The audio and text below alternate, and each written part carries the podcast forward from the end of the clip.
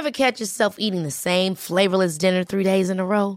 Dreaming of something better? Well, HelloFresh is your guilt-free dream come true, baby. It's me, Kiki Palmer.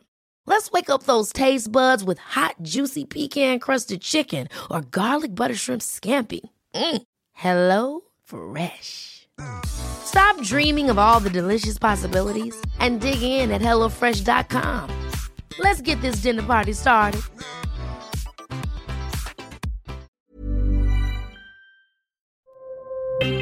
Escucha y comparte las redes del coronavirus de México y el mundo.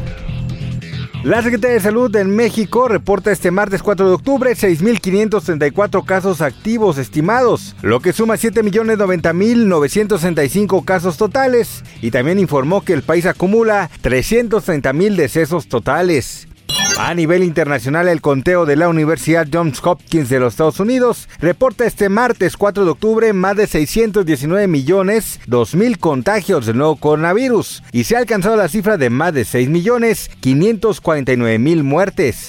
Olivia López Arellano, secretaria de Salud de la Ciudad de México, informó que arrancó la campaña de vacunación contra la influenza y el COVID-19, que se concentran principalmente en vacunar a mayores de 60 años, quienes tienen enfermedades autoinmunes, y a los niños menores de 59 meses de edad. En otros temas, la funcionaria detalló que en la próxima temporada de invierno se espera un aumento de los contagios de COVID-19.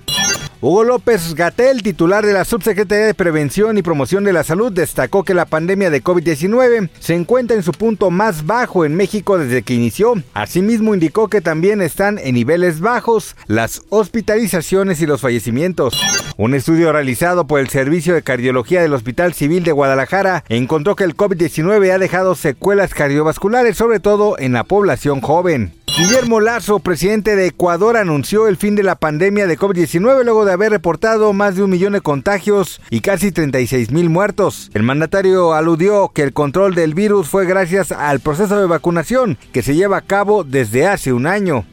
Un grupo de científicos del Instituto de Investigación Sanitaria Pere Virgili y la Universidad Rovira Virgili de Tarragona, Italia, descubrió un biomarcador que permite predecir el riesgo de un paciente con COVID-19 de sufrir complicaciones de salud durante el curso de la enfermedad. Se trata de uno de los metabolitos que juega un papel clave en el proceso de abastecimiento de energía de las células. Los hallazgos abordan que cuando los niveles de sangre de estos metabolitos son elevados, esa persona tiene mayor tendencia a padecer una infección severa. El hallazgo podría representar un punto de inflexión para definir cómo tratar a quienes se infecten con este virus. Para más información del coronavirus, visita elheraldodemexico.com.mx y nuestras redes sociales.